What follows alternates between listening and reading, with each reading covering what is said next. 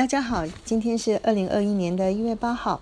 今天六十家的读书会要跟大家分享的是《商业周刊》第一七三零期的摘要。三个重点，第一个是它的封面故事，它下的标题是“二零二一年不均衡的复苏，经济大预测”。第二个是哦，蚂蚁金服投的篓子好大哦。第三个名词的解释。什么是 FTA？什么是呃 RCEP？好，那先跟大家来分享第一个它的封面故事：二零二一年不均衡的复苏，经济大预测。呃，未来是未知了哈，但是我想，呃，他讲了非常多，那我只摘述跟投资相关的重点，跟大家来分享。第一个，呃，看起来。呃，财政政策跟货币政策很难回头，所以呢，是更多的钱、更多的物资需求，再加上疫情仍然是一个头号的供底，所以预估呢，生产成本会上升，预估通膨会再起，或者是说，它是一个两极化 K 型的复苏，被需要的物品因为更多的钱涌入，价格会上涨。那到底什么是会被追逐呢？不排除大宗物资的油价格会上涨，金会上涨，农粮价格会上涨，当然相对的预估值利率也会上去，所以债券在二零二一年应该不是一个理想的呃投资标的。那重点还是回到因因之道，呃。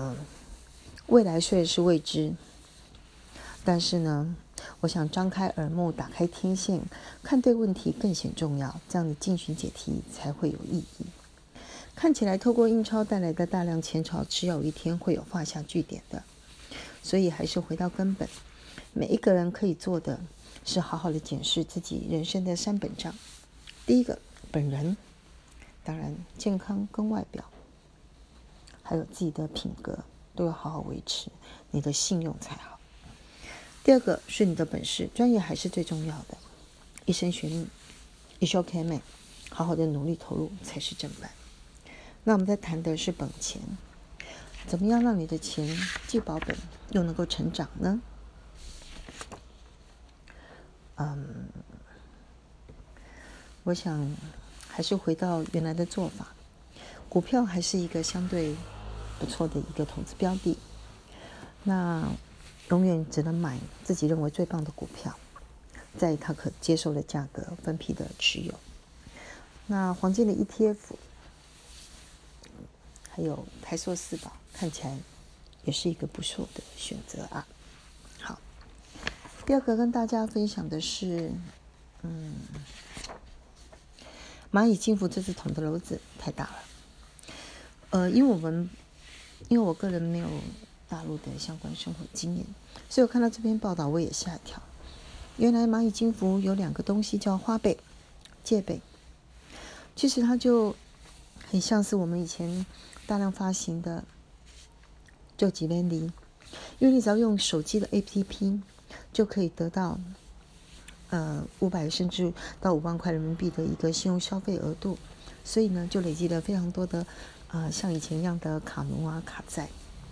那蚂蚁金服更厉害的是，他把旗下的这些呃消费信用的贷款呢，它打包成像一个资产抵押的债券，就我们俗称的 ABS（Asset-Backed Security）。这其实就很像是呃上一次的金融危机，在美国的呃二房次贷的风暴。所以你看，当它的放贷金额已经超过人民币三千亿的时候。哥可以想到，真的是会动摇国本啊！好，第三个来跟大家分享一个名词，叫 FTA。FTA 的中文名字啊，应该先讲它的英文名字是 Free Trade Agreement。字面上的意思就是自由贸易协定。它讲的是两个或两个以上的经济体或者是主权国家，借由彼此降低关税或其他的规费，或者甚至一些贸易障碍。它的目的就是希望能够促进彼此之间贸易的活动。那 RCEP 呢？它的英文名字叫做 Regional Comprehensive Economic Partnership，中文翻译就是区域全面全面经济伙伴协定。它是全球最大的一个，呃，也是一种贸易协定，只说涵盖的国家是亚太地区的十五个国家。它的目标是在未来的十年内，有百分之九十一的物品能够达到零关税，所以重不重要？这十五个国家里面，当然台湾没有包括在里面。那主要都是一些嗯亚太地区的国家。比较重要的是韩国、中国、纽西兰、澳洲、日本，还有一些大家想象得到的亚洲地区的国家，譬如柬埔寨、辽国、缅甸、泰国、菲律宾、印尼、越南、新加坡、汶莱、马来西亚等等。台湾没有加入，挑战是非常大的。以上。